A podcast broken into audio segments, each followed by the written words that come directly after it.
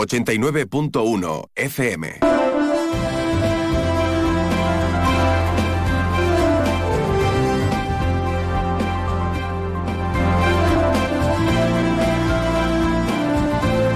Más de uno Campo de Gibraltar en Onda 0, 89.1 de su dial.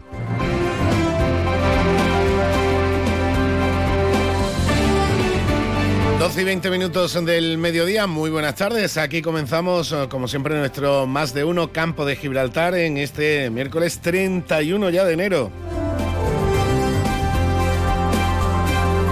Despedimos ya el primer mes del año, ya eh, echamos atrás este primer episodio del 2024 y lo hacemos con diferentes protagonistas y novedades de la actualidad del campo de Gibraltar. La actualidad viene cargada y nos lo va a decir ahora el compañero Alberto Espinosa, también de nuevo con visitas interesantes y proyectos importantes a nivel industrial, como esa nueva planta de regeneración de agua en CEPSA que, ha visitado, que han visitado y diferentes autoridades con las que el polo químico de, esta compañía energética en nuestra comarca asegura que va a reducir un nuevo 25% más el consumo de agua, es decir, va a consumir una cuarta parte menos de lo que está consumiendo ahora de ese importante recurso, también para la generación industrial y de energía, pero fundamental para todos. Hablaremos eh, con diferentes eh, protagonistas, también hablaremos de proyectos de comercio y de hostelería en la línea, donde ALAO, la Asociación de Hosteleros Linenses, va a apoyar la Noche de Velas, además incorporándose en la organización, lo confirmó en la asamblea que tuvo hace tan solo unos días. Hoy sí podremos hablar con Laura Cuevas, la presidenta de eh, la asociación que lucha contra los abusos infantiles contra el abuso sexual en la población infantil, Lula Cris, de esa importante novedad que han tenido también a nivel europeo. Y dentro de la página de carnaval, hoy hablaremos con el próximo pregonero de Algeciras, con el comparsista Antonio Moncada, al que tendremos también en nuestro más de uno campo de Gibraltar de hoy. Pero no me enrollo más, vamos de inmediato con la información con la que iniciamos siempre nuestro más de uno campo de Gibraltar, y esa es y nosotras la información del tiempo. Y ahora la previsión meteorológica con el patrocinio de CEPSA.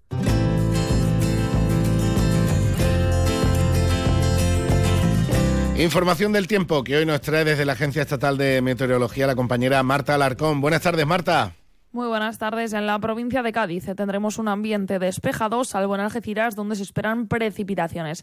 Las temperaturas se mantendrán sin cambios, con cifras de 20 grados en Arcos de la Frontera y Jerez de la Frontera, 19 en Cádiz o 17 en Algeciras. Y de cara a mañana seguiremos con un ambiente despejado, con intervalos de nubes bajas matinales en el norte de la provincia y en el área del estrecho se esperan cielos nubosos sin descartar lluvias. Las temperaturas se mantendrán sin cambios, quedándose en cifras de 20 grados en Arcos de la Frontera y Jerez de la Frontera 19 en Cádiz y Rota, 17 en Algeciras. El viento será de componente este, es una información de la Agencia Estatal de Meteorología.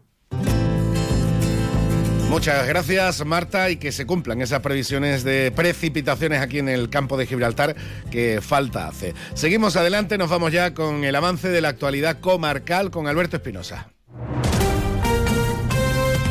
89.1 FM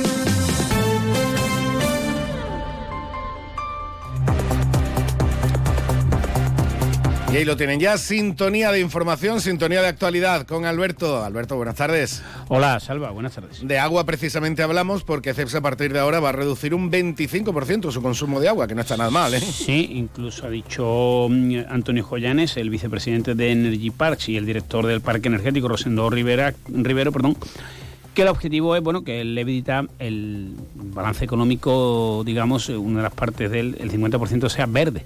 Eh, eh, asiste en estos momentos el eh, consejero de Sostenibilidad, Medio Ambiente y Economía Azul de la Junta de Andalucía, Ramón Fernández Pacheco, a la inauguración de la planta de reutilización de aguas del Parque de San Roque, que además va a ser ejemplo para la otra instalación que tiene CEPS en nuestra comunidad autónoma, que como sabemos todo está en Huelva, y bueno, pues también enmarcado en ese proyecto de hidrógeno verde, cabe también eh, meterlo en todo el lío este de, bueno, lío, en la situación complicada que vivimos de sequía, del ahorro de agua y demás.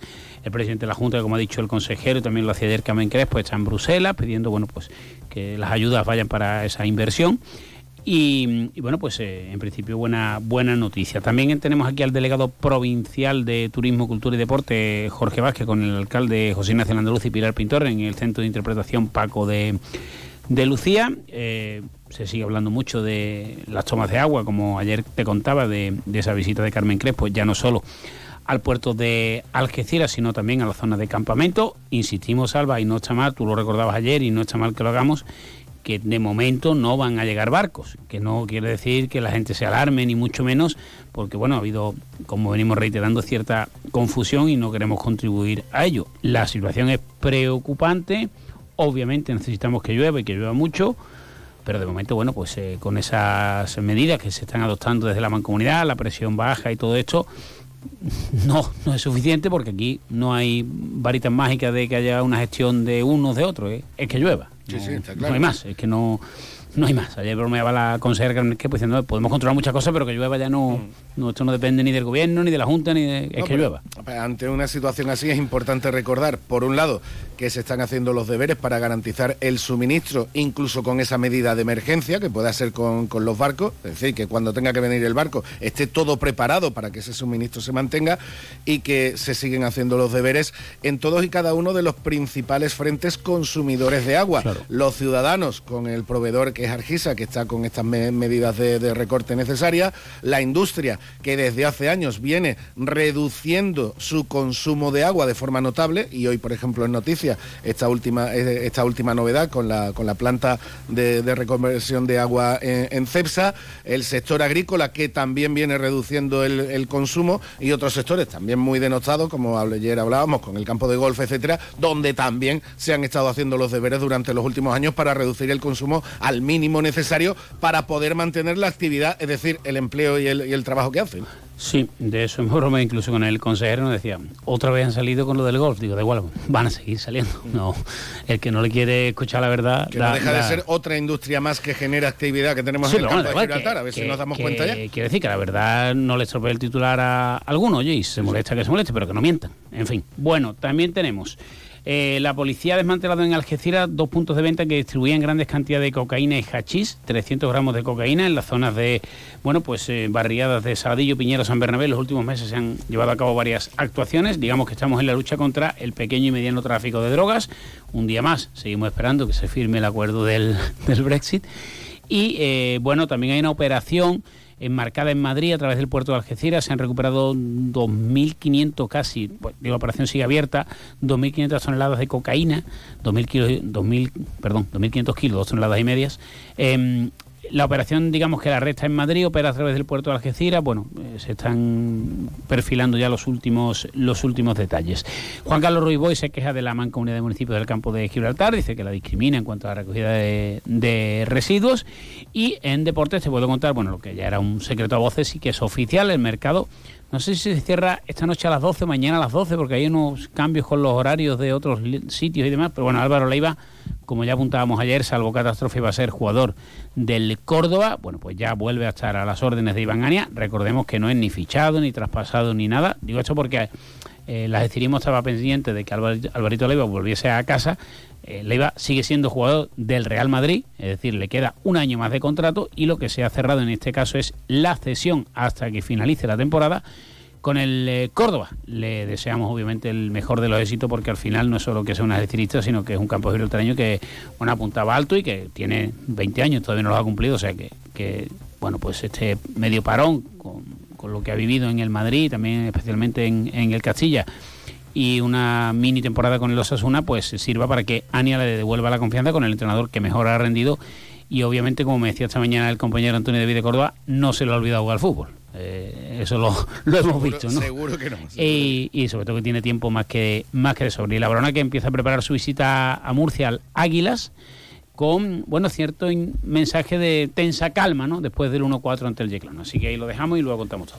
Y por cierto, para finalizar, nuestro abrazo enorme a, Sí, a Pitu, a de Jorge, deporte. a, a Jorge, a Jorge eh, Julián Aguilera por el fallecimiento de, de su madre, día de luto hoy en el Ayuntamiento de Sí, Algeciras. y además el hermano de Michel y el de Pitu, hombre, es verdad que esto uf, nunca es agradable, es verdad que se veía venir, pero hombre, el trago hay que pasarlo, así que desde aquí un abrazo al, al amigo Pitu.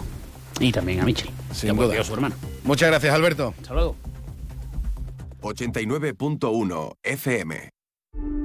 Ante la situación de excepcional sequía, Argisa recuerda que están prohibidos los siguientes usos del agua.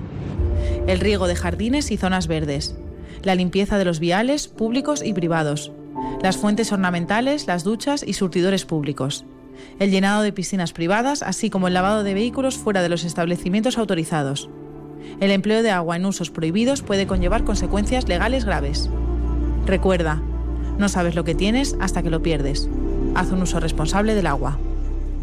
Más de uno Campo de Gibraltar en Onda 0, 89.1 de su dial.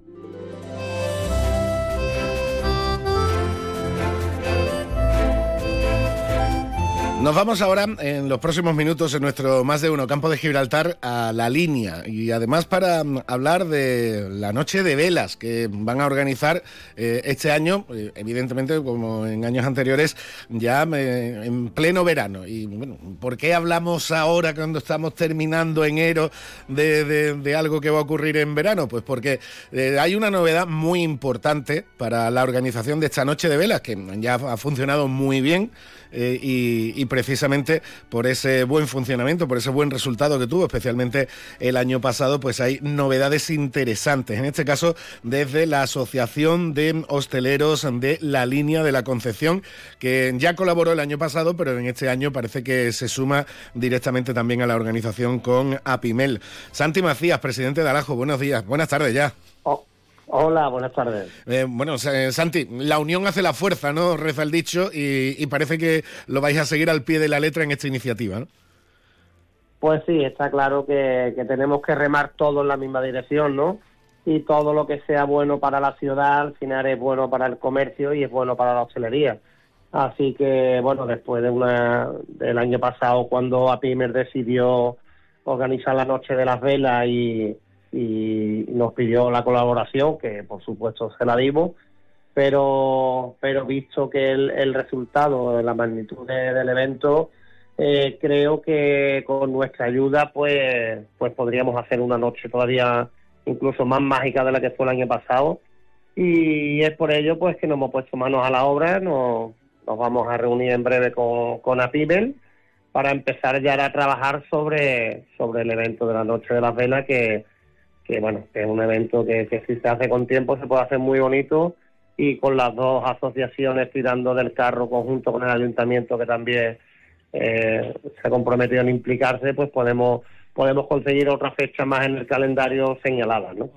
Además, un, un compromiso que decidisteis en la última asamblea de, de Alajo de forma mayoritaria y compromiso que le llegó directamente al alcalde porque Juan Franco estaba presente en la asamblea.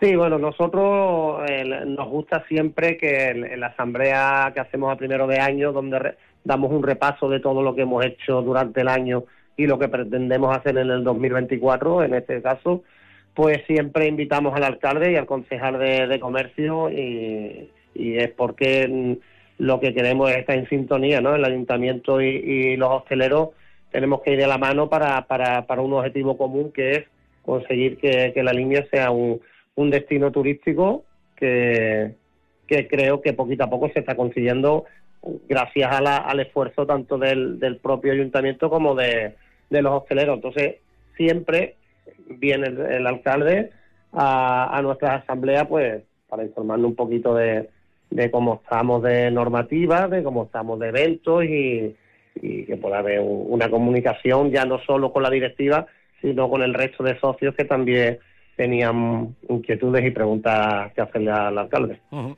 Y mm, además, eh, Santi, eh, creo que es fundamental que esas dos asociaciones de, de- de pequeños empresarios que, que tenéis en la ciudad, tanto a Pimel por un lado como a Lajo por otra, precisamente no vayáis cada uno por vuestro lado, sino que en situaciones y en iniciativas como esta vayáis de la mano. Yo creo que eso al final beneficia a todo el mundo, en primer lugar a los asociados de, la- de los dos colectivos y en definitiva a la ciudad. Eso, eso es siempre va a ser así. siempre que, que haya gente en la calle, se van a beneficiar tanto los comerciantes como los hosteleros.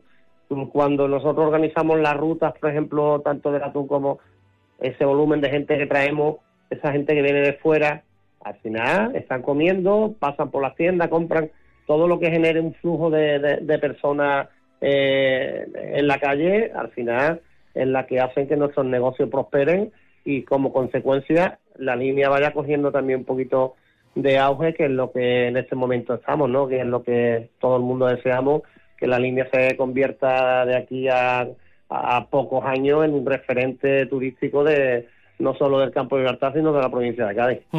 El tema gastronómico en la línea, ahí tenéis una muy buena fama, merecida además, conocida y reconocida, pero claro, ese tipo de, de buen nombre que da el tapeo en la línea, la gastronomía en la línea, eso mm, ni surge por casualidad ni se mantiene por casualidad, eso como no se cuide se pierde.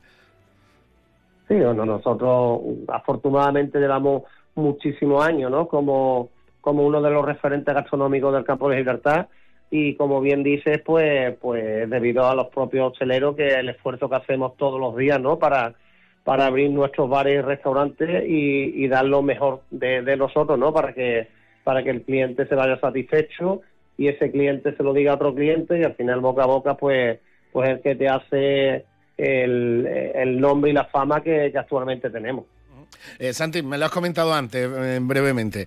Eh, ¿cómo, se presenta el año también con el resto de actividades, de iniciativas que, realizáis? Esa ruta gastronómica, la ruta del atún, la ruta de, la tapa. ¿Cuál ha sido el balance en la Asamblea y cuáles son los objetivos este año?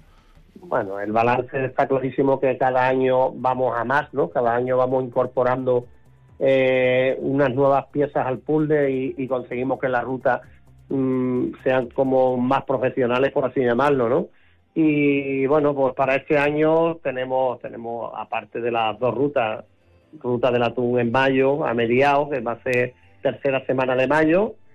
Eh, en esa ruta vamos a incorporar, porque se está trabajando para que los chiringuitos de la playa puedan abrir en el mes de mayo en vez de junio como, como actualmente abren la mayoría, para incorporar al litoral de, la costa en la ruta del atún, que creo que eso sería algo muy beneficioso tanto para la ruta como para los propios chiringuitos.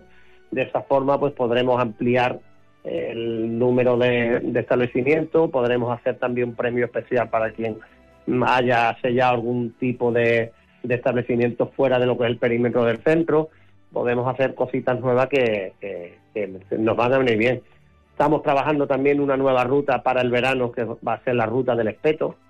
Eh, Esta ruta va a ser, va a ser en, el mes de junio y, va a ser algo distinto ¿no? a, las rutas que tenemos, un sistema distinto, otro, tipo de ruta. Se va a llamar ruta del espeto, pero realmente no van a tener nada que ver con las otras dos y creo que va a ser un plus también que vamos a tener para este año 2024 y incorporarnos con, con la PIMER, que probablemente la semana que viene ya empecemos la, las reuniones para, para poder organizar la, la noche de vela y, si hay que hacer algún evento más, pues también, también estaremos dispuestos. Además, este año vamos a contar, vamos a contar con el ayuntamiento, pues aparte de una subvención que nosotros tenemos fija para la ruta, pues vamos a poder también contar con una con una subvención de, de diputación que, que, bueno que al final para poder hacer todo este tipo de eventos si no si no tenemos dinero pues pues imposible hacerlo. Y este, este aumento de, en las subvenciones eh, también vienen porque se están haciendo las cosas bien y, y, al estar haciendo las cosas bien, pues al final viene el dinero y ese dinero lo vamos a invertir en, hacer cosas para la línea. Sin duda, actividad económica, generación de empleo, en definitiva, lo que le interesa a todo el mundo, tanto en la línea como, como en el campo de Gibraltar. Santi, para terminar, me parece magnífico además reivindicar el espeto de la línea, porque es que el espeto también es tradicional en la línea. Ahora mismo en, chiringuitos, en, establecimientos de costa, espeto hay por toda la costa andaluza, tradicionalmente asociado a la Costa del Sol, a los pueblos de Málaga, etcétera, pero es que la línea geográficamente también es Costa del Sol, que termina en el Peñón, y en la línea los espetos también han sido de toda la vida, aunque la línea sea parte de la, de, la provincia de Cádiz, pero es tan tradicional como puede ser en Estepona, y eso mucha gente no lo sabe. Pues así es, yo recuerdo cuando yo era pequeño, que esto ya hace un montón de años, esos espetos que nos comíamos ahí en la marina, ¿no? Que eso eran impresionantes. Imagínate si llevamos años poniendo espetos y hay que ponerlo en valor, ¿no? Porque porque realmente es algo nuestro, de, aunque aunque en el, como bien dice en, el, en la Costa del Sol es donde más suena, nosotros llevamos toda la vida haciendo espeto también y es algo que tenemos que, reivindicar en nuestra ciudad y que la gente sepa que, que, el espeto existe y que tenemos calidad de espetero para que puedan para que puedan venir gente de fuera que no lo conozcan. Sin duda. Pues Santi Macías, muchísimas gracias por estar con nosotros y enhorabuena por ese trabajo que seguís haciendo desde Alajo la línea. ¿eh? Muchas gracias a vosotros. 89.1 FM. Espabila, sal de casa, viaja, demuestra al mundo que puedes salir de tu zona de confort. Y cuando vuelvas, si tienes esas ventanas que te aíslan de todo, descubrirás que el mejor lugar del mundo ya lo conocías. Ventanas con sistemas Comerlin, como en casa, en ningún sitio. Aro Lago Fabricantes de ventanas con sistemas Comerlin. Estamos en Polígono Industrial Incosur, Nave 4, Campamento, San Roque. Más de uno Campo de Gibraltar, en Onda 0, 89.1 de su dial.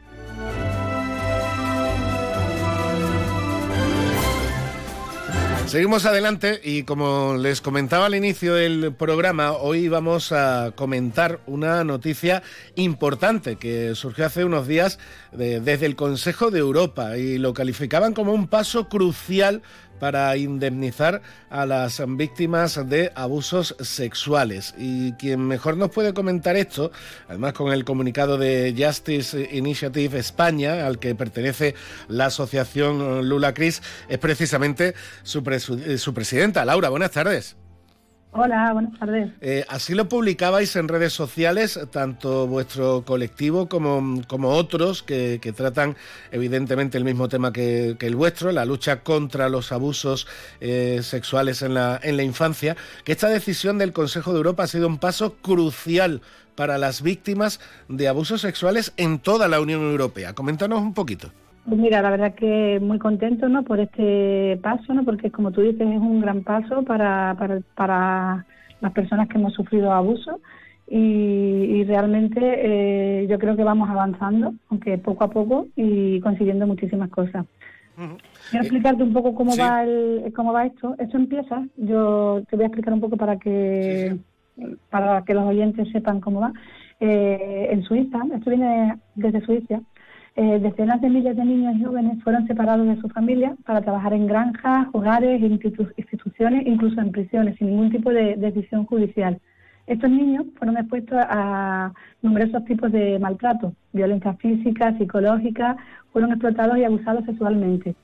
Una víctima, eh, Guido Fluri, eh, crea una fundación cuando se hace mayor eh, con su propio nombre, dedicada a la protección de la infancia y en muy poco tiempo consigue recoger más de 100.000 firmas. Y esto hizo que se hicieran grandes cambios a nivel social y, judicial. Y este proceso de revaluación suizo fue observado por un gran interés por países vecinos, porque por desgracia en todos los países sufrimos este tipo de abusos y todos son similares. Y no hay ningún país que, no tenga casos de, abuso sexual infantil o de otro tipo de, maltratos en niños. Y con ello se crea este, Justicia Iniciativa, ¿no? con distintos países europeos que mostraron como ejemplo eh, este ejemplo que hizo Suiza, ¿no? incrementando el proceso de reconsideración como proceso específico, autoayuda y ayudar a, a los supervivientes de, las víctimas. Ellos llevan meses haciendo campaña en la sede del Consejo de Europa, en Estrasburgo, y lo que se pide es una disculpa oficial y una reparación para los supervivientes europeos de, todo tipo de, de abusos de instituciones o estatales o religiosas y bueno, y nos complace pues ver ¿no? que, este tipo de, trabajo ¿no? que, lleva Justicia Iniciativa ¿no? pues nos complace que, se pueda decir que la Asamblea Parlamentaria del Consejo Europeo ha aceptado una propuesta innovadora y es la que nos ha llevado pues a, llevar esta noticia a los medios, ¿no? Eh, y además, lo, lo, importante también, entiendo, Laura, desde el punto de vista simbólico, ¿no? En el que, mm, bueno, eh, en, otras muchas situaciones, y se han podido ver a lo largo de, la historia y en décadas recientes, cuando están por medio eh, instituciones, países, con estos casos del pasado, otros no tan pasados, pero con estos casos del pasado de abusos infantiles, que se intentaba, eh, se intentaba tapar el, tema o, dejarlo correr, o bueno, como es algo ya del pasado, no vamos a moverlo, no vamos a reactivarlo mucho, no vamos a moverlo mucho. Desde el punto de vista simbólico, se trata de, bueno, de, reconocer una práctica absolutamente aberrante, ¿no? Y, además de darle toda la actualidad del mundo. Hay algo muy interesante, ¿no? Cuando fue propuesta la propuesta esta de Pierre Alain eh, por la Asamblea, estaban los países europeos a reconocer oficialmente el sufrimiento de los supervivientes y hacer, y hacer más para prevenir los abusos a menores. Y hubo una cosa, una frase muy muy buena que este señor dijo, eh, que te la voy a decir porque mira que, que, llega, ¿no? Quienes ignoran los casos de abuso del pasado no pueden combatir eficazmente los casos del abuso hoy y mañana. Es lo que tú estabas diciendo, ¿no? Que es como que todo el mundo piensa que decir, bueno, como esto ya ha pasado, queda en olvido, no, no, no, no pasa nada y seguimos adelante. Y para la prevención, es súper importante ¿no? que este tipo de, de, casos de abusos en la infancia haya una, una revaluación y haya un proceso para, para sanar este tipo de, de abusos y, y para hacer una prevención, un reconocimiento y una reparación. Y como tú dices, para la prevención, es decir, si se esconden este tipo de, casos que pueden ser eh, eh, evidentemente escandalosos y que pueden llamar la atención y que, eh, claro, estás favoreciendo que se oculte esos casos domésticos, esos casos que desgraciadamente son cotidianos. Oye, si lo hacen las grandes instituciones, aquí en la familia, si esto ha pasado, bueno, vamos a dejarlo pasar, vamos a callarnos, vamos, que es como hablamos, como hemos hablado en otras muchas ocasiones, al final se actúa en defensa del abusador, aunque sea de forma inconsciente, ¿no? Exacto. Es que el problema es ese, ¿no? Porque, como ya hemos hablado veces, sabemos que el 85 y el 90% de los casos ocurren dentro de la, del ámbito familiar. Pero, ¿qué pasa? Que además estas cifras son, no, no son, las cifras que hay de abuso sexual infantil no son reales. ¿Por qué? Porque la mayoría está, está escondida porque no se denuncian este tipo de, casos y no se denuncian a, a, partir de que las familias son las primeras personas que intentan eh, esconder y callar este tipo de, abusos, que es lo que tenemos que intentar de hacer comprender a la familia que necesitamos quitar ese tabú, este tipo de cosas tienen que, que, sacarlas y se tienen que hablar, porque si no, como bien has dicho, lo único que hacemos es favorecer al abusador, que en este tipo de casos eh, ocurre que primero no se le presta ni se le da ayuda o tratamiento a la persona que está siendo abusada, sino que también además estamos haciendo que este abusador siga abusando con más personas. Entonces es necesario eh, que desde la familia, ¿no? Eh, como se dice una frase que también me gusta, desconstruir para volver a construir, ¿no? que es lo que debemos y debemos empezar por la familia por eso pues para que las familias comprendan que, este tipo de, de abusos no se pueden callar ni se pueden quedar ahí en el olvido como si no hubiera pasado. Además de, por todo esto que te he explicado, también por las secuelas y, los traumas que le deja a, la víctima, ¿no? Todo esto, evidentemente, entiendo que un impulso enorme a todas las asociaciones como, como la vuestra, que estáis luchando contra esta, contra esta lacra a nivel europeo, ¿no? Esto os anima a seguir en el día a día, en una lucha que entiendo que no es fácil. No, no es una lucha fácil, porque es una lucha, como tú dices, a diario, es una lucha que, que, sigue estando muy, tapada, que sigue habiendo mucho tabú y que aunque sí es verdad que vamos avanzando, pero se va avanzando poquito. No vamos a decir que no, que no hay personas que nos apoyan, porque sí tenemos muchas personas que nos apoyan, que nos ayudan, pero sí que hay una gran mayoría que todavía sigue mirando para otro lado, porque le es más fácil pensar que, que esto no ocurre o que ocurre menos de lo que pasa y le es más fácil mirar para otro lado. Y eso es lo que debemos, intentar, ¿no? Porque debemos concienciar a la sociedad en general eh, del gran problema que, tenemos y empezar a dar herramientas para la prevención y la erradicación del abuso sexual infantil, ¿no? Y para que se dé el lugar que, tiene. El problema, como, como te comentaba antes, ¿no? Que, sigue estando tapado aún, que sigue habiendo tabú, que cuesta mucho trabajo hablar de estos temas, que sobre todo en las familias, y, que debemos empezar pues bueno a, normalizar este tipo de cosas para poder hablarlas normalmente y para que este tipo de, de, de, abuso no entre en, en, el en el saco ¿no? de, esconderlo y, de que se quede ahí sin, sin poder hablarlo ni, sacarlo por los motivos que te he comentado, ¿no? que, que al final pues no se tratan este tipo de abuso, no se tratan las secuelas y seguimos dando rienda suelta al abusador y que sigan pasando estas cosas y que sigan callándose y tapándose. Perfecto, pues por eso queríamos comentar la, la, noticia porque me consta que, os ha ilusionado mucho y por eso le habéis dado esa repercusión también eh, desde la asociación Lula Cris. Laura, mm, seguimos hablando porque sé como que como no paráis de, actividades, seguiremos hablando en las próximas semanas de todas las iniciativas que, seguís eh, trabajando y seguís lanzando para sobre todo la prevención, que eso es lo más importante en este, en este tipo de casos. Un abrazo y muchísimas gracias por estar con nosotros. Muchísimas gracias a ti por, por ayudarme y por estar aquí siempre apoyando esta causa. Un abrazo. 89.1 FM. El Opel Mocha Electric rebosa energía. Rebosa energía con su diseño puro y atrevido. Rebosa energía con la instrumentación 100% digital. Rebosa energía con los faros matriciales LED Intellilux. Descubre el Opel Mocha Electric. Rebosa energía. Ve a tu concesionario Opel más cercano y descubre la gama Mocha. Estamos en Vallamóvil, área del Fresno, A7, salida 1115B, Los Barrios. Atendis Preschool Puerto Blanco Montecalpe amplía aulas para el curso 24-25. Abierto el plazo de matrícula. Infórmate en el 956 60 44 22 o en el 956 60 58 88.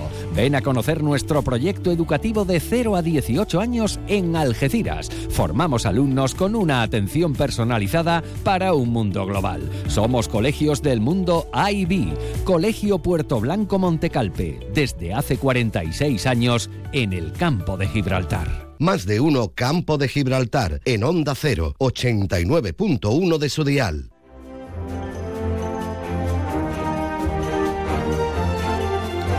Y abrimos ya nuestra página de carnaval, casi casi diaria, que estamos haciendo en nuestro más de uno campo de Gibraltar. Y hoy con protagonista muy especial. Ayer hablábamos de, él con, con, Rodri, con el miembro de la Asociación de Antifaces de Oro, eh, mencionando a todos y cada uno de los galardonados y, reconocidos este año como personaje popular, también como comparsista bueno, chirigotero bueno. tenemos un comparsista bueno, pero es que este año no ya fue personaje popular en su época, comparsista bueno, no es que lo sea, es que es de los mejores y este año además va a ser pregonero. Antonio Moncada, buenas tardes. Hola, buenas tardes, Salvador. ¿Qué tal? Pues nada, muy bien. Con muchas ganas de que llegue el día del pregón y a darlo todo. Bueno, ¿cómo te enteraste? ¿Cómo, cómo te lo contaron? Pues a mí me llamó Rodri y me lo comentó y la verdad es que que, bueno, me hacía mucha ilusión porque yo nunca me esperaba que me, que me fueran a nombrar pregonero. Y la cosa que al principio te quedas un poco, uh, ¿ahora yo qué hago? ¿Ahora qué hago? voy a intentar que sea una cosa diferente, pero tampoco, no sé, esperemos que guste, por lo menos. Sí, porque esto, Antonio, como yo digo en otras, en otras facetas de la vida, claro, ahora te, ahora te dirán pues, tu, gente, tus amigos, tu, ah, Antonio, con la acostumbrada que estás tú a, estar ahí arriba, a estar en las tablas, que vas a estar nervioso. Esto no tiene nada que ver con lo que tú ya estás acostumbrado a hacer, ¿verdad? Es otra cosa. Es otra cosa diferente. Y claro, bueno, yo pienso, hasta que no esté ahí no lo sé, ¿no? Las tablas siempre tiene el pellizquito de aquí de en la barriga, aunque no sea, aunque no sea cantando. Pienso que cuando esté delante del público, yo estoy acostumbrado también a hablar delante de la gente y, y no creo que tenga mucho problema. Lo malo es, claro, que, que vas a hablar de eso, de, de otra cosa, de decir, una responsabilidad, de tu trayectoria, de tus cosas. Entonces, pues, pues, y eso, y sobre todo, el saber si vas a aburrir, no va a aburrir, la gente le va a gustar, si va a ser menos, y porque es que, claro, eso nada más que lo sabes tú, que eres el que lo está haciendo. Hasta que no lo expongas, es como cuando llevas una comparsa que tú crees que lleva lo mejor y después llegas allí y a lo mejor no gusta. Claro. Pues, pues puede ser. La incertidumbre está ahí. Sin duda, sin duda. Bueno, eh, Antonio, mm, te llega el reconocimiento, te llega este reconocimiento de, de, ser el pregonero muy joven, porque todavía eres un tío muy joven que tiene que dar mucho para, para el carnaval, pero sí es cierto que estamos hablando de una de las mejores voces que ha dado el carnaval algecireño, sin duda, y, el carnaval del campo de Gibraltar, ni, ni te digo, que has actuado con, con gente de lo más grande que hay ahora mismo en en, el carnaval de, Cádiz, que a nivel musical, a nivel de copla, es el carnaval más importante del, mundo, pero quedaba, mm, quedaba yo creo que también este reconocimiento, que yo creo que el reconocimiento de tu tierra sabes que lo tienes, pero eh, esta, esta distinción tiene que ser algo muy, muy especial. Sí, sí que es especial, sí. Y, ya te digo que, que yo pensaba que no iba a ser pregonero del carnaval especial, porque eso tiene que ser especial. Esta cosa, como me dice, que es una cosa para alguien grande. Yo sé que, bueno, que he estado en el carnaval, pero mm, soy un tío humilde y yo creo que, bueno, que lo que he hecho es porque, porque me ha llegado y he podido hacerlo, pero que que tampoco me considero una persona especial para esto, sino que, que gente con más trayectoria incluso que yo, que los hay, que pueden hacerlo y, y ya te digo, no tenía en mi pensamiento, nunca estaba que iba a ser pregonero del carnaval de Algeciras. Mm. Y bueno, ya estoy ahí y la verdad es que con pues muy ilusionado sobre todo ilusionado. Mm, sin duda. Eh, Antonio, has cantado con Martínez Ares, has cantado con Juan Carlos. Eh, como digo, una de las voces mm, más reconocidas del carnaval, no solo en el campo de Gibraltar, sino también en la propia Cádiz, donde se te quiere, se te aprecia y se te reconoce muchísimo. ¿Qué te queda por hacer en el carnaval, Antonio? el pregón. Por ejemplo. Por ejemplo. Pues mira, me, me, quedaría, que me voy a quedar creo con la espinita de, de llevarme el antifaz de oro, porque, bueno, yo ya lo pregunté y demás, pues, que por los años pues darías para tener el antifaz, pero, pero me dicen que los años de Cádiz no cuentan para Algeciras. Y bueno, yo siempre he llevado por bandera Algeciras y pensaba que, que bueno, que también, que también iban a contar, pero claro, son siete años que he estado saliendo en agrupaciones allí en comparsa de Cádiz y esos siete años pues dicen que no, no sé si cambiará, si pudiera cambiar la norma. Desde aquí doy un grito al cielo. Pues que cambien la norma. Que apretamos de aquí lo que haga falta, ¿eh? bueno, esa sí es la espinita que me puede quedar, que me puede quedar en el carnaval, sobre todo porque la verdad que me haría mucha ilusión también el antifaz de oro. Que de aquí pues le doy la enhorabuena también a, a los a los galardonados de, de este antifaz de oro, personaje popular, eh, sirigotero bueno, comparsista bueno, esto de verdad que, también es un orgullo. Y bueno, este año, la apuesta, para, la apuesta de, de, la organización del carnaval, tanto de la Asociación Cultural Carnavalesca como del Antifaz de Oro, de volver a llevar el carnaval de calle de Algeciras a la Plaza Alta. Eso hace muchos años que no se vive, pero los algecireños, y aunque a ti te pillara más pequeñito, seguro que te acuerdas de ese carnaval en la Plaza Alta, ¿no? Sí, sí, sí, además me encanta la idea de volver a la Plaza Alta pues ya te digo que el año pasado mm, yo estaba un poco más desconectado del carnaval con mi hijo y demás, tengo un hijo pequeño y, y fui a, digo, venga, vámonos, me llevé a mi familia, nos fuimos al carnaval y fuimos a la Plaza Alta y cuando llegué allí digo, ¿esto qué? Claro, con mi de esto de pensamiento de, digo, que es que aquí no hay nada. Y ya llamé a, amigos y compañeros de comparsas y sirigotes y demás, digo, ¿y dónde estáis? Pues no, me dijeron eso, que en la Plaza Alta no había nada. Y la verdad es que volver a la Plaza Alta yo creo que es un acierto. Sin duda. Sin duda. Bueno, pues Antonio, no te entretengo mucho más, que, que, sé que te pillo, que te pillo en, el trabajo, que enhorabuena por el nombramiento, que tengas muchísima suerte, que aunque no te va a hacer falta, que el pregón seguro, seguro que te va a salir genial, entre otras cosas porque sé que lo vas a hacer con, el corazón y haciéndolo con el corazón, un carnavalero de verdad y de Algeciras de verdad, como eres tú, no va a tener ningún problema. Eso sí, que lo disfrutes muchísimo sobre el escenario, que hagas disfrutar a la gente. ¿eh? Muchísimas gracias. Gracias de verdad. Espero que vaya mucha gente que sea otra incertidumbre, el verme allí y a ver quién va, a lo mejor me veo solo. Nada, tú sabes que no, tú sabes que no. Un abrazo enorme, Antonio, muchas gracias. Un abrazo muy fuerte, muchísimas gracias. Hasta luego. Y con esto llegamos a la una de la tarde. Pues sabe Antonio, evidentemente que no se va, que no se va a ver solo, ni muchísimo menos. Ahí estará toda la afición del carnaval de, Algeciras y todo el mundo que lo conoce. Es muchísimo a disfrutar de, su pregón y por supuesto hacerle disfrutar también a él sobre, sobre las tablas. Hasta aquí nuestra página de carnaval de hoy. Mañana volvemos con más novedades y protagonistas del carnaval en Algeciras y en todo el campo de Gibraltar. Mientras tanto, llegamos a la una de la tarde. Tiempo de información, tiempo de noticias de Andalucía, de España y del mundo, como siempre, en Onda Cero. Volvemos en 11 minutitos. Es la una de la tarde, mediodía en Canarias.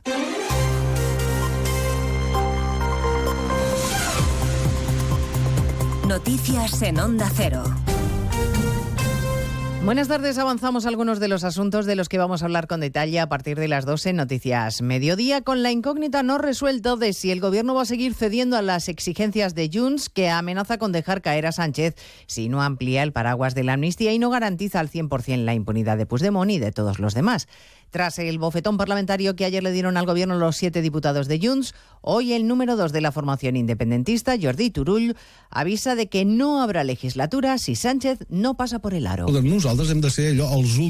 Nosotros debemos ser los últimos a ser amnistiados, pero lo que no haremos es encontrar una solución para unos y que los otros queden como que no va para ellos. No podemos mirar a los ojos de toda esa gente que están imputados con unos relatos absolutamente delirantes y decirles, mira, la cosa va así. Mira, no.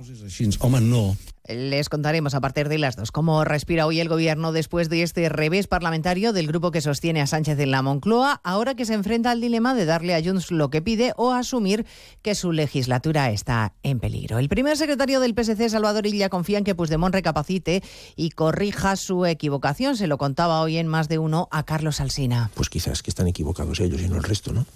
Porque todos... Eh, el resto de portavoces ayer subrayaron que es imprescindible y necesario que esta ley tenga solidez jurídica y que un elemento eh, de solidez jurídica era pues, rechazar las enmiendas transaccionadas que los presentaron.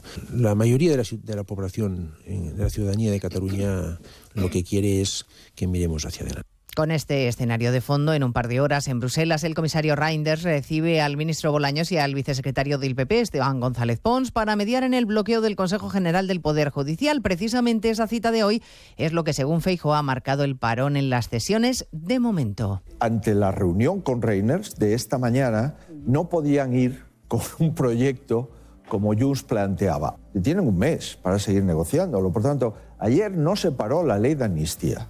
Ayer se aprobó el dictamen de la ley de amnistía y todavía queda un mes para aceptar más enmiendas. A partir de las dos hablaremos de inmigración y del compromiso del Gobierno con Canarias para que sea una ley la que obliga a las comunidades autónomas a acoger a los menores migrantes no acompañados de las islas. Y les contaremos también si ya se conoce qué país va a liderar la misión europea en el Mar Rojo en la que España no va a participar, un asunto que están discutiendo esta mañana en la capital comunitaria los ministros de Defensa de los 27.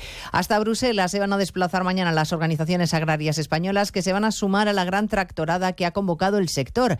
El campo reclama que se exijan las mismas condiciones a los productos de terceros países como Marruecos, Patricia Gijón. Los agricultores españoles se unen a las protestas europeas. COAG participará mañana en Bruselas en esa gran tractorada convocada por la Coordinadora Europea Vía Campesina. Reclaman cambios en la regulación regional del sector, soluciones ante la escalada de precios en el campo y medidas a la importación de productos agrarios de terceros países. El ministro de Agricultura español, Luis Planas, se reunirá el próximo viernes con las principales organizaciones agrarias en en España, Sajaco Agiupa, para intentar frenar las protestas planteadas para la semana que viene en nuestro país. Retos y oportunidades que plantea la inteligencia artificial. Empresas privadas y organismos públicos abordan este debate en un foro de La Razón que se celebra esta mañana en la sede del diario. Allí hay una unidad móvil de Onda Cero con Óscar Flores y Jessica de Jesús.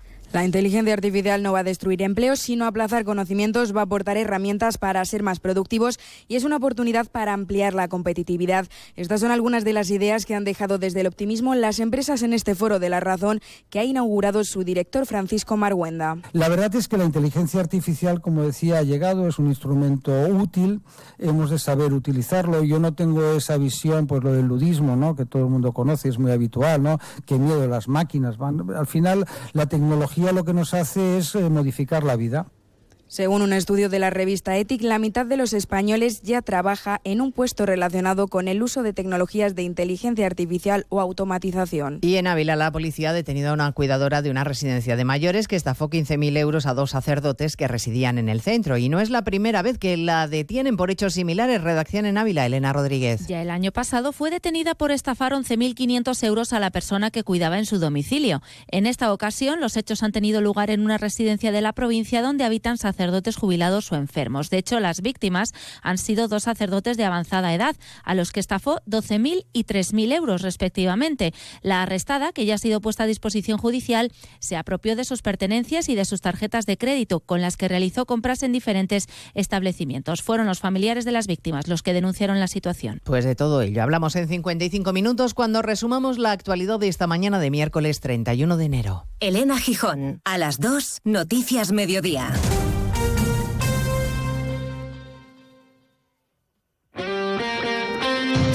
Este miércoles la liga se pone al día en Radio Estadio.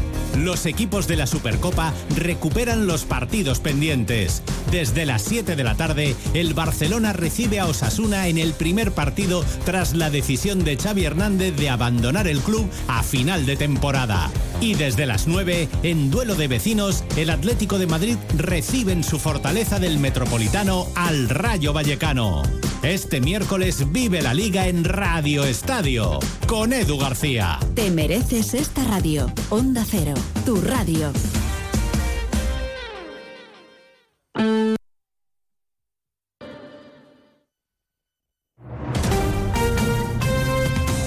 Andalucía, Onda Cero.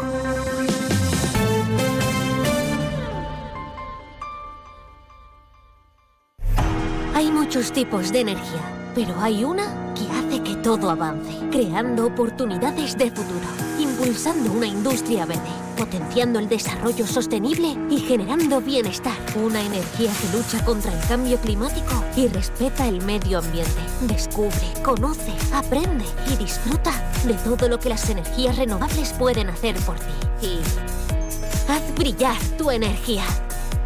Junta de Andalucía. Sobre todo, Onda Cero Andalucía. En Onda Cero, Noticias de Andalucía. Jaime Castilla. Buenas tardes, hacemos a estar un repaso de la actualidad de Andalucía de este miércoles 31 de enero, día en el que el ministro de Agricultura ha convocado una reunión para este viernes con representantes de las principales asociaciones agrarias y ganaderas de toda España. Intenta con esto Luis Planas desactivar las protestas convocadas por el sector cuyo calendario van a decidir mañana. Las denuncias se centran fundamentalmente en el exceso de normativas medioambientales europeas, la competencia de terceros países y los altos costes de producción, entre otras. La sequía es también uno de los problemas más graves a los que se enfrentan. Es el tema central que el presidente de la Junta, Juanma Moreno, lleva en su agenda en Bruselas, donde cumple hoy su segundo día de viaje oficial aunque hoy precisamente va a defender el Pacto Verde Europeo que critican duramente los agricultores y ganaderos en su intervención en el Pleno del Comité de las Regiones. Movilizaciones anuncian también en Andalucía a partir de mañana los sindicatos UGT y comisiones obreras, en este caso para protestar por la demora en la concesión de prestaciones de dependencia de la Junta y la falta de plazas en residencias públicas de mayores. En Málaga, el juez ha enviado a prisión provisional a los dos jóvenes de nacionalidad marroquí detenidos este fin de semana por el intento de violación de una mujer en la capital. Onda Cero Málaga, José Manuel Velasco. A los dos arrestados se les atribuye la comisión de un delito de agresión sexual en grado de tentativa. Los hechos ocurrieron en la madrugada del pasado domingo cuando la joven fue abordada y retenida por los dos jóvenes que iban encapuchados. La intervención de un conductor de VTC que pasaba por la zona fue determinante para la liberación de la muchacha y la detención de los presuntos agresores. Seguimos ahora con el repaso de la actualidad de cada provincia y lo hacemos por Almería. En Almería, pendientes de los agricultores, porque mañana tienen previsto llevar a cabo una concentración con cientos de tractores ante las puertas del Parlamento Europeo. Una gran tractorada en la que van a reclamar las mismas condiciones para las importaciones de terceros países. En Cádiz, agentes de la Policía Nacional han detenido en Algeciras a cuatro miembros de un clan familiar como presuntos autores de los delitos de tráfico de drogas y pertenencia a organización criminal al supuestamente dedicarse a la venta de cocaína y cachís a hostales y viajeros en tránsito de la ciudad.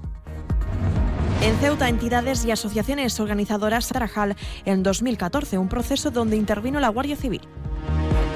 En Córdoba, la base logística del Ejército de Tierra se convierte en centro de atención en las jornadas sobre los desafíos en la industria de defensa en Córdoba, en las que está presente el ministro de Industria, Jordi Erau.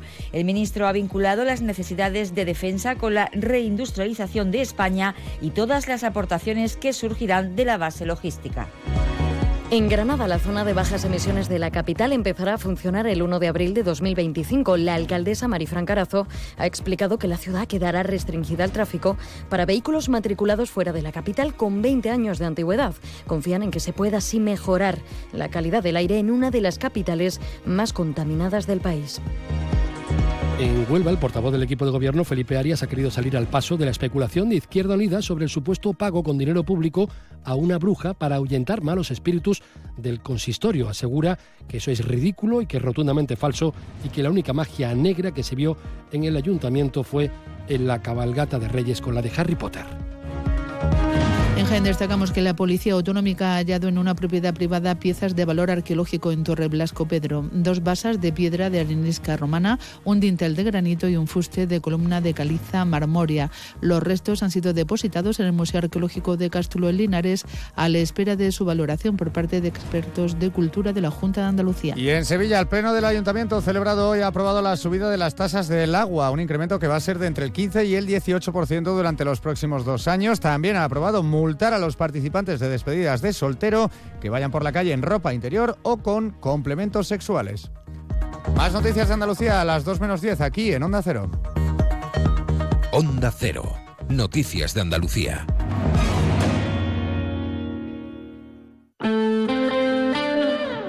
89.1 FM. Atendis Preschool Puerto Blanco Montecalpe amplía aulas para el curso 24-25. Abierto el plazo de matrícula. Infórmate en el 956 60 44 22 o en el 956 60 58 88.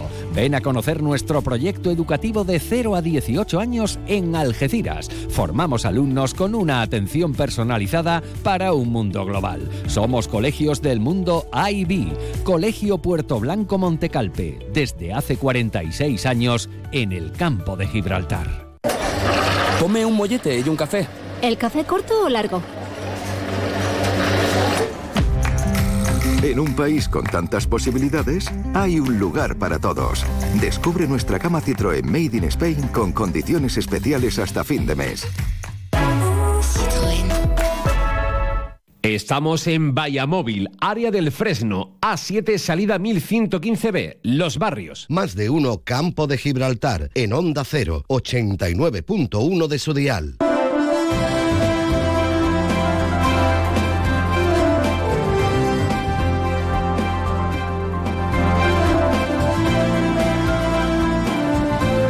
Más de uno Campo de Gibraltar, en Onda 0, 89.1 de su dial.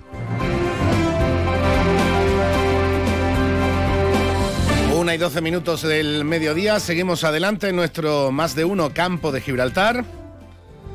Recordando la cita que tiene en toda, toda la comarca, esta tarde en el edificio El Pósito de los Barrios, donde se celebra la gala de entrega de la novena edición de los premios Mancomunidad de Municipios. Unos premios que se implantaron en 2016, que ya se está realizando cada, en cada año en una sede diferente de los ocho municipios del campo de Gibraltar. En este año toca en los barrios, como digo, en el edificio El Pósito, ubicado muy cerca del ayuntamiento y de la plaza de la iglesia. Y en una gala en la que en este año se va a reconocer la labor social y solidaria de la Fundación Ramón Díaz de Bustamante, que es la fundación que dirige el Centro de Adultos de San Ramón Nonato, la residencia de ancianos de San Ramón Nonato. El premio al mérito de la práctica deportiva va a ser para la Unión Deportiva Tesorillo. El premio a la excelencia empresarial va a ser para la empresa Boat House, el hotel de casas flotantes en la línea de la Concepción. El premio a la labor artística va a ser para la bailaora Lucía Álvarez La Piñona. El premio a la labor cultural lo tuvimos aquí en esta semana al cronista oficial de San Roque, escritor, periodista, investigador Antonio Pérez Girón.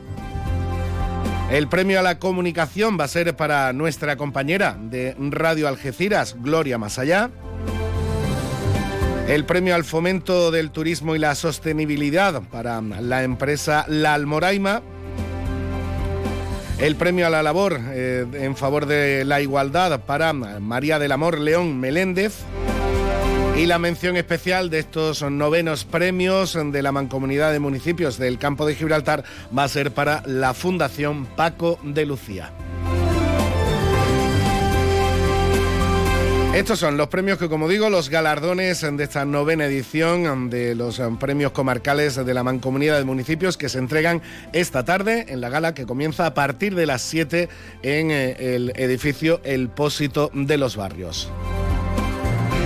Y después de este recordatorio, nosotros mm, seguimos adelante nuestro más de uno Campo de Gibraltar y vamos a abrir nuestra página cultural, en este caso en el día de hoy, hablando precisamente, si hacíamos mención de la Fundación Paco de Lucía y de esa labor eh, también artística para Lucía Álvarez La Piñona, pues nosotros hoy vamos a hablar con otra de las artistas flamencas y de las muchas, muchos y buenos que tenemos en nuestra tierra. 89.1 FM. En el Centro Veterinario Albatros, nuestra meta es conseguir que tu mascota viva mucho y muy bien. Para ello ponemos a tu disposición nuestra experiencia, una formación al más alto nivel y la mejor tecnología del mercado. En Albatros realizamos cualquier procedimiento rutinario de salud para perros, gatos y animales exóticos. Estamos en la calle del Sol 69 en la línea. Teléfono 956 171407.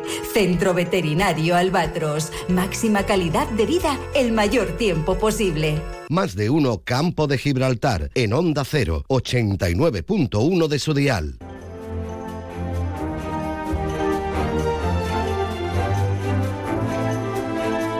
Seguimos en nuestro más de uno campo de Gibraltar y abrimos ahora nuestra página cultural. Y en este caso lo vamos a hacer hablando de una de nuestras artistas y con una de nuestras artistas en el campo de Gibraltar, concretamente con una de nuestras artistas flamencas, con la bailadora algecireña Noelia Sabarea. Noelia, buenas tardes. Muy buenas tardes, Salvador y oyentes, a todos.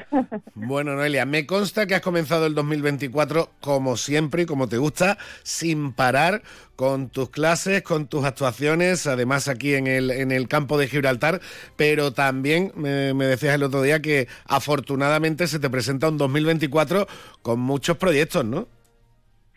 Bueno, pues sí, pues, en, en nuevos proyectos de de hacer flamenco con jazz, porque me encanta el tema del jazz también.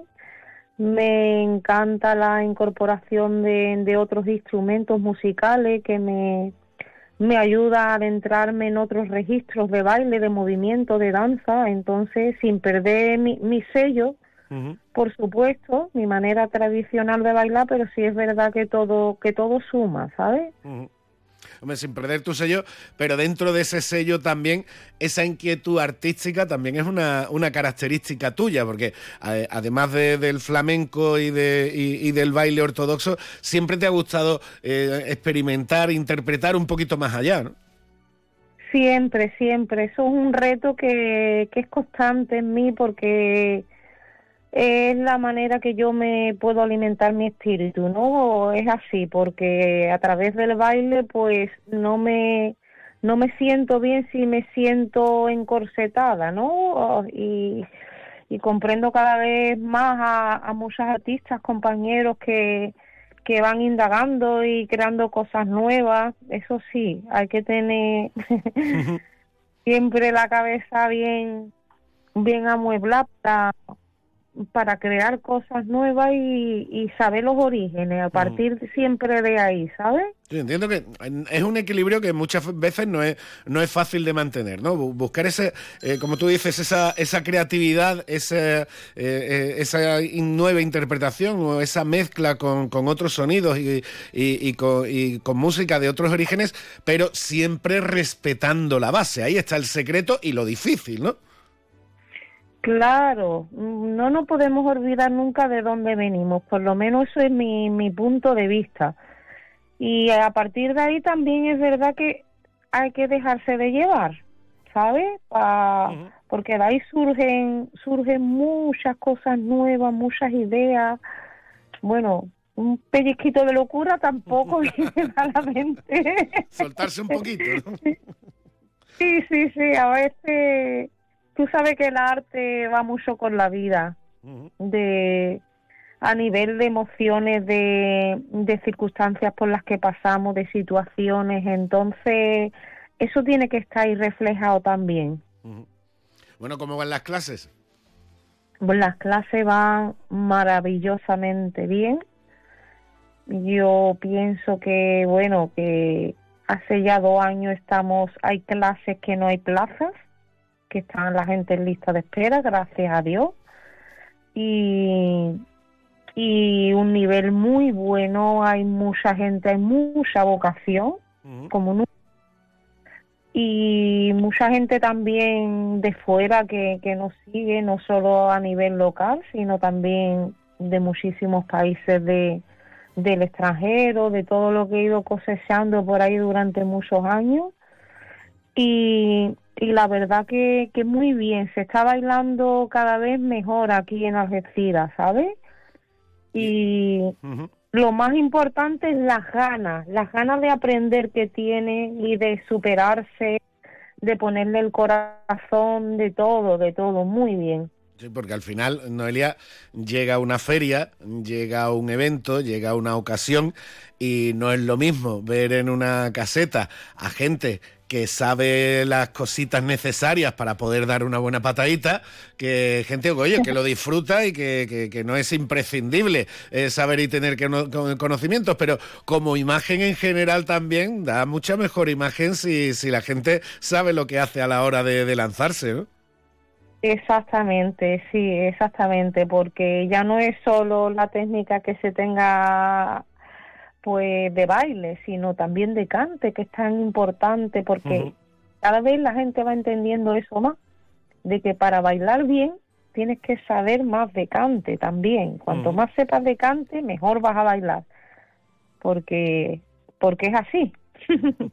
aquí tú sabes, aquí tú sabes que en esta casa contamos con, con la suerte también de, de, tener a, al pañero, a, José Lérida, con el que con el que tenemos nuestro rinconcito flamenco en el programa mm. todos los viernes, y él siempre insiste mucho en una cosa, dice, Salva, el secreto es el compás aprender el compás, para escuchar, para bailar, para cantar, para todo, hasta para disfrutarlo. El compás es lo fundamental. Por supuesto, es decir, hasta que tú no has llegado a, tener ese nivel de conciencia que el compás para ti es como un reloj cronológico, que es que no te puedes salir de ahí ni, ni comprando pan, ¿sabes? Vas andando comprando el pan y vas a compás, porque es que si no el paso no, no, no, ¿sabes? Te quedas coja. Entonces, cuando puedes interiorizar ya el compás dentro de ti, ahí ya puedes hacer lo que quieras, puedes improvisar, puedes inventarte paso, porque al final es llevártelo a tu terreno y puedes disfrutarlo, que, que es lo más importante. Hmm. Y hablando de disfrutar, a un artista como tú, que lo mismo eh, está expresando, como digo, su, arte, sus ganas, su, duende sobre el escenario. Y también estás intentando y, consiguiendo transmitirlo y transmitir el cariño y la pasión por el flamenco a nivel docente como, profesora en las clases. Si te digo dónde disfrutas más, si en las tablas del escenario o en las clases, creo que sería como decir a quién quieres más, papá o mamá, ¿no? Sí, es, es difícil. Bueno, yo me siento artista por encima de todas las cosas, sí te lo digo, pero es que me, me gusta tanto la docencia, me gusta tanto enseñar y a la misma vez aprender. Y yo aprendo de mis alumnos. Claro. Y luego el contacto que tú tienes también, es que es muy diferente todo. Esto es, podríamos estar con la entrevista un montón de tiempo, porque lo que te da también la, la academia, ¿no? No te lo da el escenario. Y lo que te da el escenario no te lo da la academia. Eso es así. Pero sí es verdad que hay, que hay un punto de conexión entre una cosa y con otra, y en otra que es el contacto con la gente también y es ver, hay puntos comunes, y es ver cómo disfrutan o viendo tu baile o aprendiendo de ti, ¿sabes? Pero es complicado. Sí es verdad que yo, mm, yo en mi academia es mi escenario también, aunque sea profesora, pero no voy solo al paso, no voy solo al brazo, a corregir, al detalle, no voy solo a eso. Quiero que la gente le llegue, y que lo disfrute y que lo viva y que escuche lo que hay detrás de cada cante, ¿sabe? Porque hay un mensaje y ese mensaje hay que transmitirlo con un paso, que es la herramienta que tenemos, ¿no? Para, para hacerlo llegar. Pero mm, la transmisión es muy importante y el amor que tú sientes por el baile, por el flamenco, eso hay que transmitirlo, sea en un escenario o sea dando un curso en tu propia academia, donde sea. Eso al final es lo más importante para mí, ¿sabes? Que le llegue a la gente de verdad y crear aficionados y que se vaya ampliando esta red maravillosa de flamenco por el mundo entero. Sin duda. Ya por último, Noelia, ¿cuándo vamos a conocer un poquito más de esa, de esa mezcla de jazz que estás preparando? pues muy pronto. Lo pondré en las redes. Eh, tenemos un sitio maravilloso que vamos a abrir, que, bueno, no es que sea mi sitio, ni mucho menos, eh, eh, es donde vamos a, hacer la, el estreno de, de este espectáculo de flamenco jazz con Antonio Carrasco, con Alejandro, con Elías con la trompeta de él, es decir, vamos a hacer una cosa muy bonita, muy cuidada, que la estamos elaborando con mucho cariño y es en Tarifa, en, en Tarifa Tower. Perfecto. va a abrir dentro de nada y, y nada, muy bien, con muchas ganas. Ya sabéis también que estamos los viernes ahí en, en Soto Grande o, con otros artistas, con Fran, con Andrés, con, con, con Rafael también, con el bajo eléctrico, estamos haciendo también cositas diferentes también, ¿sabes? En cada, en cada escenario pues me gusta de hacer cositas diferentes porque también el público es diferente, eh, también comentarte que ahora traemos a un gran artista de nuevo a la academia, al profesor Juan Paredes, que fue protagonista de Flamencos y Montoya, de la película. Tuvo mucho éxito, que vino hace poquito tiempo y, y lo vamos a volver a traer ahora para el 29 de febrero y 1 de marzo va a ser masterclass aquí en nuestra academia. Perfecto, pues dicho queda y muy pendientes estamos de, muy pendientes estaremos de esas novedades. Mientras tanto, Noelia, muchas gracias por echar el ratito de radio con nosotros, que sigas disfrutando y sobre todo que sigas haciendo disfrutar a tanta gente, ¿de acuerdo? Muchísimas gracias, Salvador, a ti. Un beso grande. Un beso, un abrazo. Uno Campo de Gibraltar, en Onda 0, 89.1 de su dial. Hay un lugar en el mundo pensado especialmente para ti. Jerez. Historia y futuro. Con la familia o con amigos. Para vivir, para descansar, para invertir, para estudiar, para divertirte. En cualquier estación del año, si buscas un destino, elige Jerez. Jerez siempre. ¿Quieres más productos, más stock y mejores precios para tus reformas? En Leroy Merlin Los Barrios te ofrecemos la gama más amplia, con precios que se ajustan a tus necesidades y con la máxima calidad en materiales de construcción, electricidad, fontanería, piscinas, carpintería, baños y mucho más. Ven a Leroy Merlin Los Barrios y descubre muchas más ventajas para profesionales como tú. Leroy Merlin, ahora más pro. Ven a Baires, tenemos un comedor más amplio y moderno para que puedas disfrutar más de tu comida de empresa. También para seguir degustando cada día nuestros desayunos, exquisitas tapas, raciones y magníficos postres. Reserva tu mesa en el 956 66 11 65 y recuerda, si no quieres salir de casa, pide Baires a través de Globo. Baires Tapas, ¿te lo vas a perder? Atendis Preschool Puerto Blanco Montecalpe amplía aulas para el curso 24-25. Abierto el plazo de matrícula. Infórmate en el 956 60 44 22 o en el 956 60 58 88. Ven a conocer nuestro proyecto educativo de 0 a 18 años en Algeciras. Formamos alumnos con una atención personalizada para un mundo global. Somos colegios del mundo IB. Colegio Puerto Blanco Montecalpe Montecalpe, desde hace 46 años en el campo de Gibraltar. Ante la situación de excepcional sequía, Argisa te informa sobre las medidas de restricción adoptadas. La presión del agua se verá reducida de 6 de la mañana a 11 de la noche. En horario nocturno, de 11 de la noche a 6 de la mañana, se suspenderá el suministro. Debes saber que por razones técnicas, durante la suspensión, pueden existir zonas puntuales que dispongan de agua, por lo que desde Argisa apelamos a la responsabilidad de los usuarios en su uso. Recuerda, no sabes lo que tienes hasta que lo pierdes. Haz un uso responsable del agua. Ven a las rebajas de Descansa y encontrarás grandes descuentos en todas nuestras marcas. Son Pura, Centix, Hypnos, SB Descanso, Pardo, Belfont, Financiamos tu compra hasta 24 meses sin intereses. Visítanos en Ruiz Zorrilla 36 junto a Correos o en la web www.descansaalgeciras.es. Disponemos de parking gratis para nuestros clientes en el parking Plaza de Andalucía. Descansa, tu tienda de Algeciras, especialista en descanso. 89.1 FM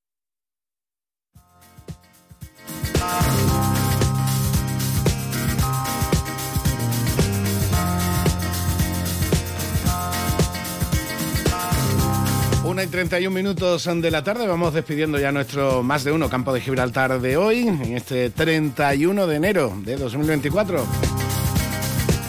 Un 31 de enero eh, que despedimos con este Shake Shake Shake, Shake Your Booty de 1976 de la banda Casey and the Sunshine Band. Magnífico exponente de la música disco de aquella época, de aquellos finales de los 70 del siglo pasado. Y con eh, esta música disco vamos a mm, decir los cumpleañeros del día de hoy. Porque un 31 de enero, pero de 1797, eh, nacía Frank Schubert, uno de los principales compositores de la historia de la música clásica. Y si nos vamos a nuestro país, pues en un 31 de enero también cumpleaños todo un maestro de, las ondas, todo un maestro de la radio y además con muchísimos años en esta casa, como fue, como fue, es y será por siempre Luis del Olmo. Luis del Olmo, que el gran maestro que cumple 87 años.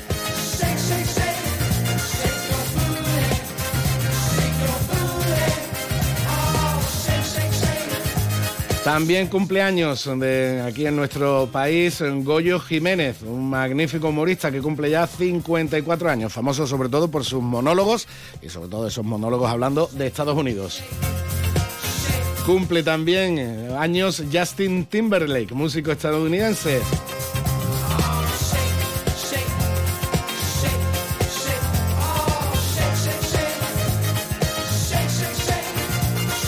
Y de Casey and the Sunshine Band, cumpleaños Harry Wayne, uno de sus componentes. Por eso nos vamos con este Shake Your Booty.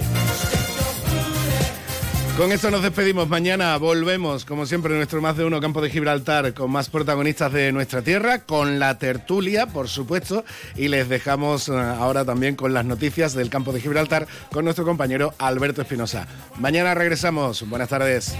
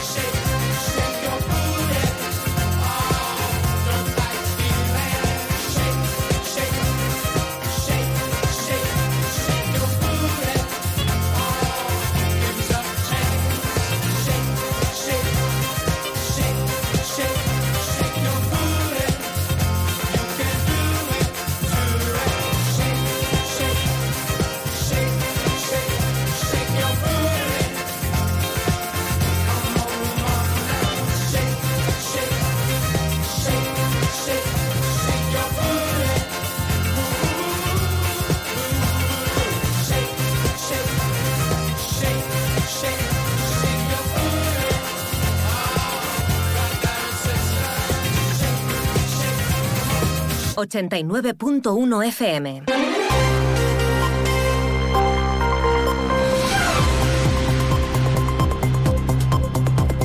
Noticias del campo de Gibraltar en Onda Cero Algeciras con Alberto Espinosa.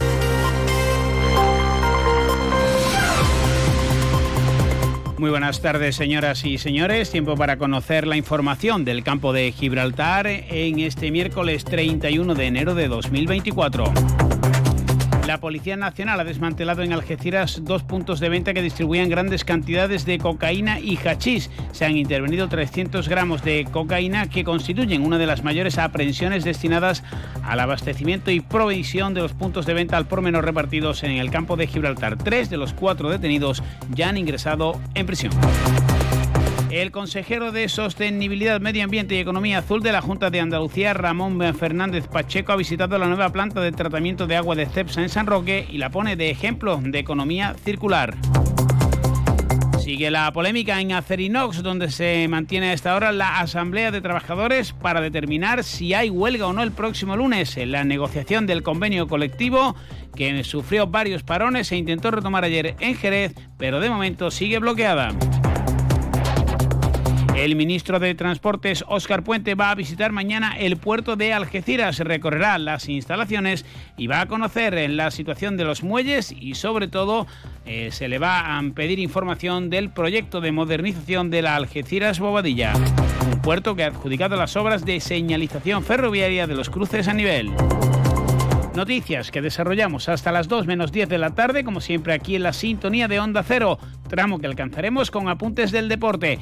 El mercado se mueve para futbolistas del campo de Gibraltar, no para el Algeciras en Primera Federación. Álvaro Leiva, como ya les veníamos contando, se ha hecho oficial, va a jugar en el Córdoba a las órdenes de Iván Ania, cedido por el Real Madrid. El linense Loren Fernández deja el Atlético Baleares y ya es jugador del Melilla. 1 y 37, noticias del campo de Gibraltar aquí en Onda Cero. Escucha con atención. En Bowling Bahía, en los cines de Palmones, te espera el futuro. Vive la realidad virtual como nunca. Experimenta el Laser Tag. Disfruta del salón recreativo más espectacular de la comarca con bolera y rocódromo. Y si eres de los papás y mamás más guays del mundo, te organizamos el mejor cumpleaños para tus hijos. Bowling Bahía. Estamos en los cines de Palmones. Teléfono 630 82 70 77. La sequía y el cambio climático siguen copando la agenda política y social. El consejero de Sostenibilidad, Medio Ambiente y Economía Azul, Ramón Fernández Pacheco, pone en valor las instalaciones del Parque Energético de CEPSA en San Roque como paso ineludible de la adaptación de la industria a esta situación. Además, han visitado esta nueva planta de tratamiento de agua que también va a ser eh, referente para la que se construirá próximamente en Huelva. Antonio Joyas es eh, Antonio Joyanes, perdón, es el vicepresidente de los Energy Parks de CEPSA. La transformación que vamos a llevar a cabo no solamente como fábrica o como medio de, producción de, nuevas soluciones energéticas, sino también con la transformación profunda que vamos a llevar a cabo en las formas de trabajar y en los valores que vamos a promocionar, entre los cuales está, por supuesto, eh, la defensa del medio ambiente. En, nuestro, en nuestra visión está dejar un mundo un poquito mejor. Es verdad que no nos podemos desprender de la noche a la mañana de la dependencia tan grande que tenemos de los combustibles fósiles, pero nuestra ambición es eh, ir progresando cada vez más y alcanzar el objetivo de conseguir un 50% de nuestra vida de origen verde antes del 2030. El director de la planta sanroqueña, Rosendo Rivero, no solo ha agradecido la visita del consejero, el apoyo de la Junta de Andalucía, sino que ha explicado este proyecto que eh, puede ser eh, importantísimo de cara al ahorro de agua. Básicamente lo que estamos haciendo es de, agua eh, residual que hasta ahora estábamos vertiendo por el emisario, cumpliendo los límites, ahora la vamos a meter por un proceso de microfiltración a continuación por un proceso de osmosis inversa, de forma que ese agua va a recuperar una calidad similar a la que nos está sirviendo Argisa para poder realizar nuestros procesos. Fernández Pacheco ha detallado que las instalaciones que CEPSA tiene en el municipio del campo de Gibraltar son eficientes, punteras e innovadoras y evidencian el compromiso de la compañía con la sostenibilidad ambiental. Escuchamos al consejero. CEPSA es una de las grandes empresas en el territorio de Andalucía, lo es en cuanto a implantación, lo es en cuanto a volumen de negocio y lo es también en cuanto a compromiso ambiental. Hay que recordar que CEPSA fue premiada en el año 2021 en los premios Andalucía de Medio Ambiente gracias a su compromiso con la economía circular.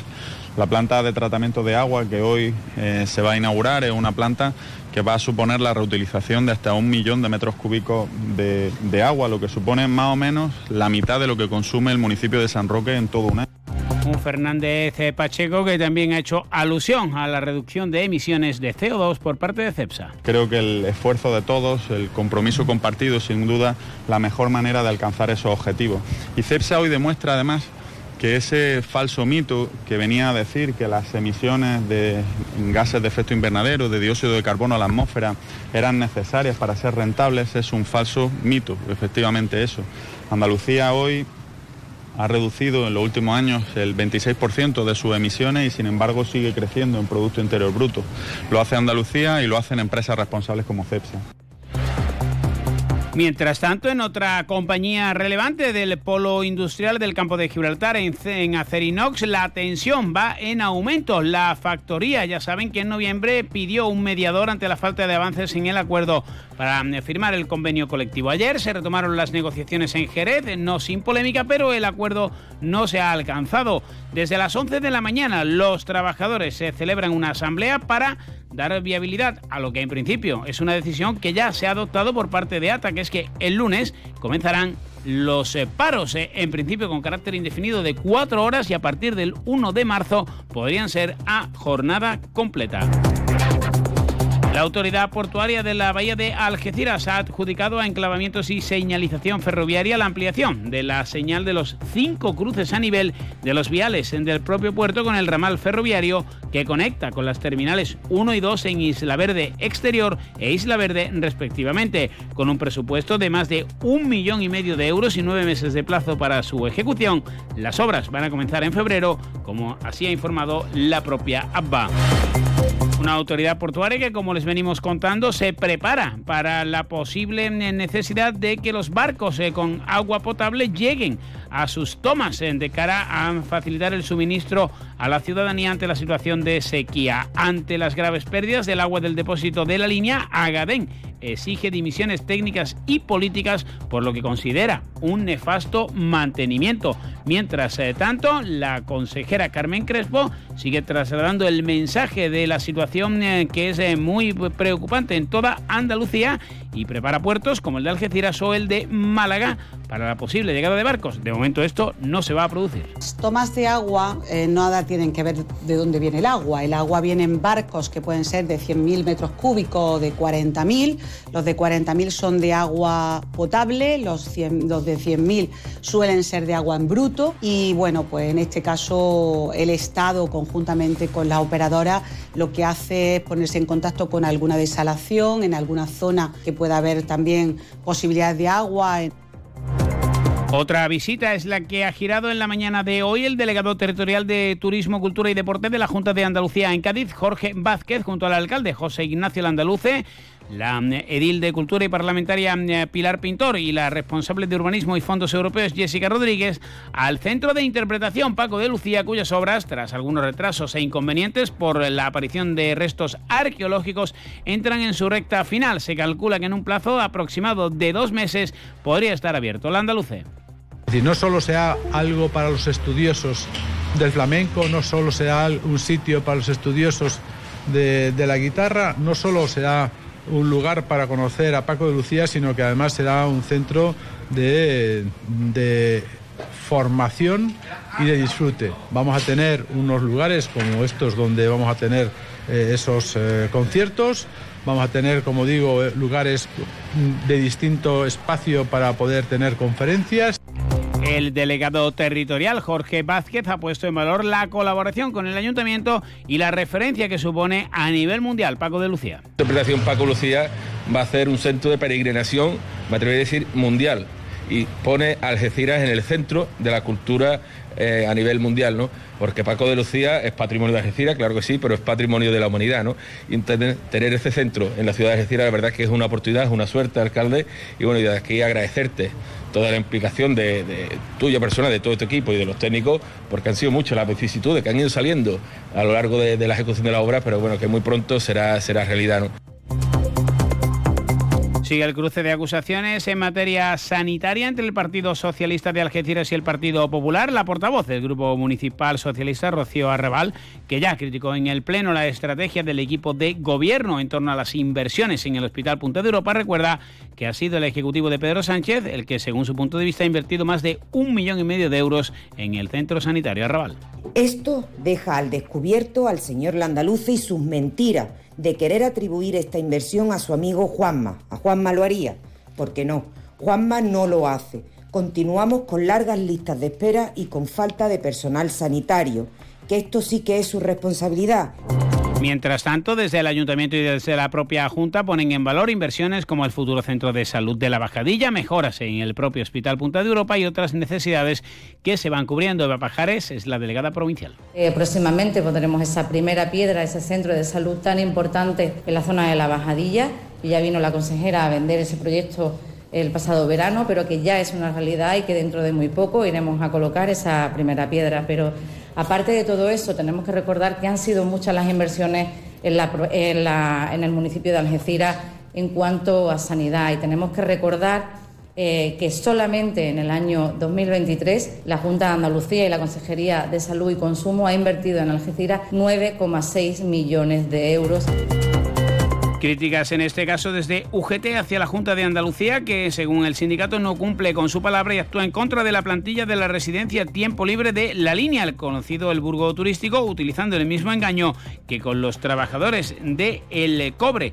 En este sentido, recuerdan que la Junta prometió que no saldrían perjudicados y en las, en las visitas del delegado territorial les dijeron que no debían preocuparse ya que podrían elegir su centro de reubicación una vez que eh, se va a conceder una concesión administrativa, se va a llevar a cabo una concesión administrativa de este centro. Sin embargo, la situación, dicen desde UGT, no es la prometida, ya que hay una merma en el sueldo de los trabajadores que ronda los 300 euros.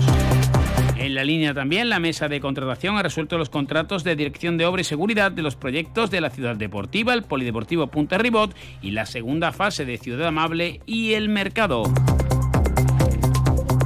Siguen avanzando los eh, plazos eh, para licitar la restauración del antiguo puente de hierro sobre el río Palmone tras eh, la reciente visita del delegado provincial Óscar Curtido. Será una pieza clave para unir el Corredor Verde y Eurovelo 8, una ruta que impulsa la recuperación de esta infraestructura del Parque Natural de los Alcornocales y otra similar en la zona de la Bahía de Cádiz. De hecho, en Fitur tuvo protagonismo Óscar Curtido. Esta actuación cuenta con un importe de licitación de más de 300.000 euros y se centra en la rehabilitación del antiguo puente sobre el río Palmone para su uso como pasarela ciclopeatonal eh, para unir pues, el corredor verde y también la ruta Eurovelo 8 que impulsa la Consejería de Sostenibilidad, Medio Ambiente y Economía Azul. Una y 48 de la tarde. Tu concesionario Peugeot, Fiat y Jeep del campo de Gibraltar está frente al Hotel Alborán, con ofertas irresistibles y el asesoramiento que necesitas para terminar de enamorarte de sus nuevos modelos. Recuerda, estamos frente al Hotel Alborán. Peugeot, Fiat, Jeep, lo que quieras, te espera. Y vamos con el deporte, como les decíamos, sigue el mercado abierto, pocos movimientos en el Algeciras, eh, aún se desconoce, al menos oficialmente, el resultado de la resonancia magnética a la que ha sido sometido el centrocampista Diego Esteban, el riojano ya no jugó en San Fernando y parece complicado que lo pueda hacer ante el Alcoyano, un equipo, por cierto, que ha perdido a uno de sus referentes ofensivos. Perdón, Raúl Alcaina ha firmado por el Deportivo de La Coruña y habrá que esperar si hay movimiento o no en la entidad de El Collao antes de visitar el próximo sábado el Estadio Nuevo Mirador. Un Algeciras que, por cierto, hoy ha trabajado en el estadio, precisamente en la zona de la Menacha, con la vuelta ya del capitán Iván Turrillo, que no había dejado de entrenar, pero que no estaba en disposición de jugar por la extraña sanción de cuatro partidos, nunca aclarada por los incidentes acaecidos en la Rosaleda, en Málaga. Como les decíamos en titulares, eh, si hay movimientos para jugadores del campo de Gibraltar que van a seguir militando en Primera Federación. El linense Loren Fernández se ha enrolado en el Melilla, que busca la salvación de la mano de Dani Alejo, el algecireño que ejerce director deportivo, mientras que Alvarito Leiva finalmente se ha decantado por volver con Iván Ania al Córdoba, el técnico que mejor rendimiento le sacó. 2 menos 10, ahora noticias de Andalucía aquí, en la sintonía de Onda Cero. Onda Cero Andalucía, sobre todo.